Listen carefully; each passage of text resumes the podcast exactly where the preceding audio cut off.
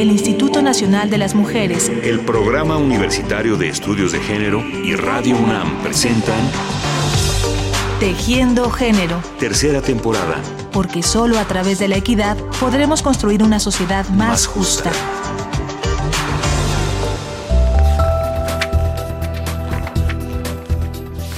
¿Puede un libro cambiar el mundo? Pues tanto como cambiarlo del todo, no. Pero hay algunos que dejan huella imborrable porque despiertan inquietudes y transforman los pensamientos en acciones y porque saben plantear las preguntas precisas y las respuestas posibles. Uno de esos libros fue El segundo sexo, de la filósofa francesa Simone de Beauvoir, publicado en el año 1949. La tesis central de ese libro se teje en torno a la idea de que la condición femenina no es producto de la naturaleza de las mujeres, sino una construcción cultural. No se nace mujer, dice Simone de Beauvoir, se llega a hacerlo a partir de un condicionamiento histórico, social y cultural.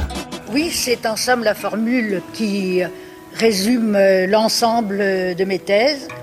Et ce qu'elle signifie est très simple, c'est que être femme, ce n'est pas une donnée naturelle, c'est le résultat d'une histoire. Il n'y a pas un destin biologique, psychologique, qui définissent la femme en tant. Sí, esa es la expresión que sintetiza el conjunto de mis tesis. Lo que significa es muy simple. Ser mujer no es una determinación natural, es el resultado de una historia. No existe un destino biológico, psicológico que defina a la mujer como tal, sino que es su historia lo que la hace mujer. El fragmento que escuchamos corresponde a una entrevista que le hizo la televisión francesa a Simone de Beauvoir en el año 1975, en una de las muy escasas apariciones de la filósofa en ese medio electrónico de comunicación. En él define, en unas cuantas palabras, una idea transformadora que dio argumentos a la lucha de las mujeres y que orientó el pensamiento feminista. Esto mm, me gusta resaltarlo porque mm, nos hace ver que una obra se vuelve significativa en la medida en que se lee y que se utiliza. Y en segundo término, pues eh, las lectoras a quien llegó este libro que les habló de su situación, que les habló de la marginación social y cultural de el llamado segundo sexo o el otro sexo como originalmente la filósofa francesa Simone de Beauvoir había pensado llamar a su libro. Nuevamente tejeremos hoy nuestro programa a través de los comentarios de la doctora Gabriela Cano, experta en historia de las mujeres, profesora investigadora del Colegio de México y del posgrado en historia de la Facultad de Filosofía y Letras de la UNAM y miembro del comité editorial del Programa Universitario de Estudios de Género. Ella nos llevará a conocer algunos aspectos interesantes sobre el momento de la publicación de El segundo sexo de Simone de Beauvoir y sobre la manera en la que este texto y sus argumentos comenzaron a cobrar presencia en la construcción del pensamiento feminista. El libro El segundo sexo de Simone de Beauvoir es muy interesante recordar que la edición en francés tuvo una repercusión solo local en Francia. No se convirtió en una obra influyente, leída por sectores de mujeres eh, más amplio y que las inspirara a organizarse en un activismo feminista, sino hasta que se publicó en inglés y fue una edición donde se dejó fuera cerca de un tercio de la obra en francés. Es decir, el editor estadounidense con una visión comercial dijo, pues un libro en dos volúmenes con casi mil páginas de una autora francesa desconocida, no, no tiene posibilidades de tener éxito en Estados Unidos. Si lo vamos a traducir, pues hay que recortarlo y hacerlo en un volumen. Este recorte, este resumen del segundo sexo acabó beneficiando a la obra que de esta manera en inglés fue más sintética y esto más barata ayudó a su circulación. Y la edición que conocemos en, en, español es la traducida directa del francés. Entonces, en español, que es una edición argentina, se conoce la edición que se publicó en Editorial Sudamericana, que es la más larga. El segundo sexo comienza con un epígrafe de Pitágoras que dice, Existe un principio bueno que ha creado el orden, la luz y el hombre y un principio malo que ha creado el caos, las tinieblas y la mujer. Tras esta contundente afirmación de uno de los más brillantes pensadores de la antigüedad, Simone de Beauvoir inicia el análisis más profundo e inteligente que hasta entonces se había hecho sobre la condición femenina y la situación social de la mujer, el cual aparece publicado en un momento muy singular. Apenas unos años antes había concluido la Segunda Guerra Mundial y las mujeres enfrentaban cambios muy visibles pero también muy engañosos.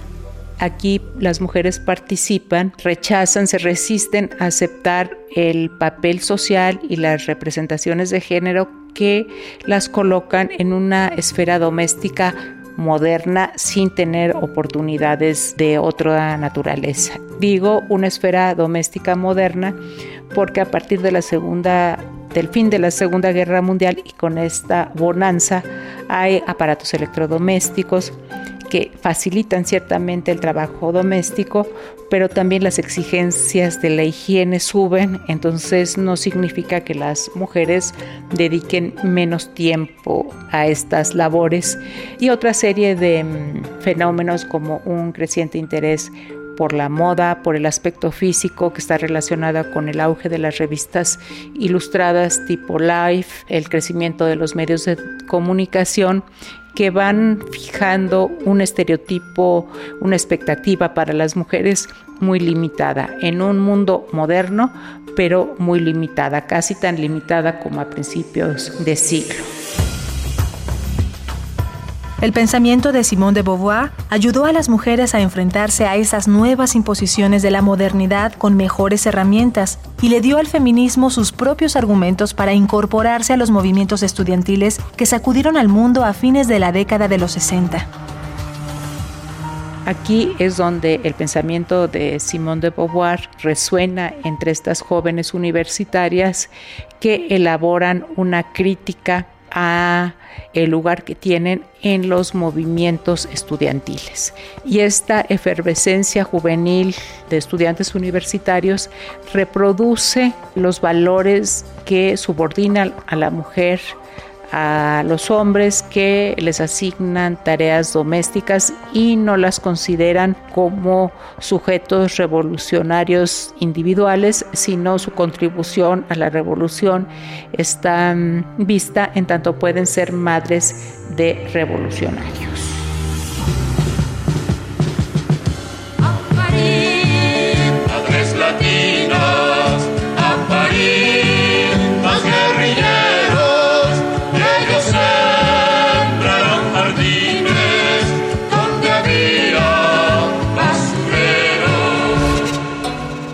Los más diversos escenarios, las mujeres se enfrentan a las inercias que las vuelven a relegar a papeles secundarios y de dependencia, y varias de ellas, fuertes y creativas, deciden asumir el reto de revertirlas. Y así, el feminismo de las décadas de 1960 y 70 representó un cambio muy importante en los objetivos y en los cuestionamientos de ese movimiento. Muy cerca de las inquietudes y las certezas sembradas por Simone de Beauvoir, empezaron a aparecer las obras de otras pensadoras, varias de ellas norteamericanas, que inauguraron nuevas y rotundas demandas relacionadas con la libertad sobre el cuerpo, el control de la natalidad y el derecho a vivir sin violencia. Estas reflexiones y estos objetivos también formaron parte de la acción de las feministas mexicanas. Lo personal es político, dijo Kate Millett, y esa frase hizo eco en el pensamiento y en la acción de muchas mujeres. I'm meant to propose that sex is a political category the way class is or race. And that one sex has dominated the life of the other sex all through recorded history, the whole patriarchal period, which is under the system, and patriarchy is a kind of government. Under that, you know, all power of all institutions is in male hands, and females are second-class citizens and psychologically oppressed and kept out of all office of importance and, and significance in a, in a culture and so on. And the world as we know it, uh, it's a man's world. I don't think it would be possible this time to send the women back home again.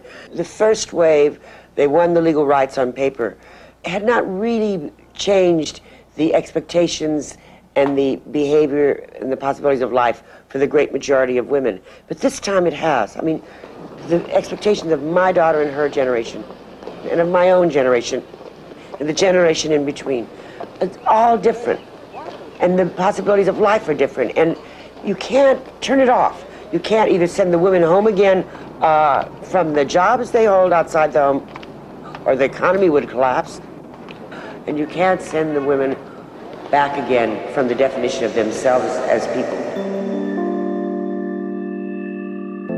Solamente cuando las mujeres empiezan a sentirse en su casa sobre esta tierra, vemos aparecer una Rosa Luxemburgo o una Madame Curie, que demuestran con brillantez que no es la inferioridad de las mujeres lo que ha determinado su insignificancia histórica. Su insignificancia histórica las ha condenado a la inferioridad.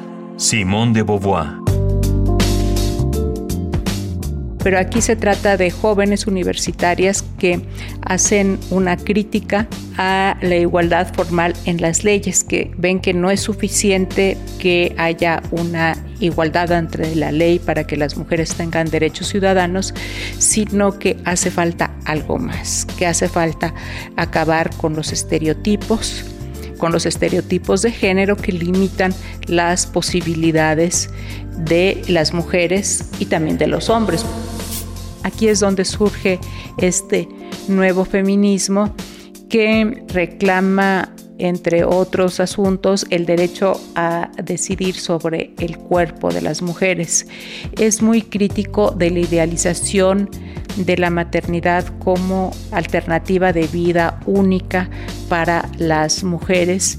Desde finales de los 50 la píldora estaba la píldora anticonceptiva era accesible, pero en países como México, que tenían una política pronatalista, era ilegal hablar en público sobre anticonceptivos. Esto cambia muy rápido a principios de los 70, entonces em, como que se conjugan estas circunstancias y el acceso de anticonceptivos, incluso en programas gubernamentales, pues les da un un espacio de autonomía a las mujeres que antes no habían tenido. No es tan rápido porque no es solamente que estén accesibles los anticonceptivos, sino había un fuerte prejuicio, una carga moral negativa.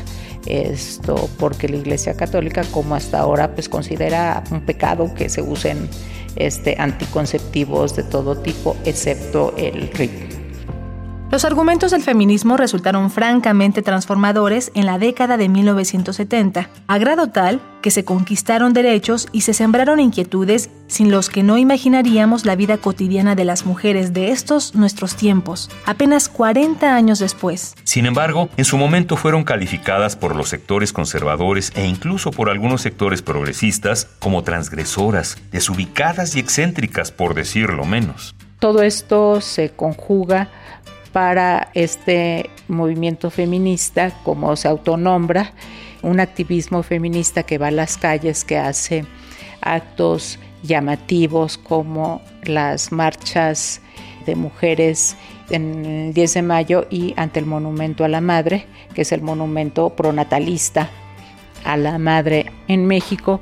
Y lo que ellas reclaman es el derecho a la maternidad voluntaria. Otro de los temas que puso sobre la mesa el feminismo de los años 70 fue el de la violencia contra las mujeres, que aunque sigue siendo una gigantesca deuda pendiente, pudo comenzar a trabajarse en su combate. Igualmente importante es el tema de la violencia, de la violencia hacia las mujeres, diríamos hoy de la violencia de género, aquella violencia de distintos grados que se dirige especialmente a las mujeres para castigarlas, para controlar su sexualidad, su expresión como seres autónomos, desde el hostigamiento sexual hasta la, la violación.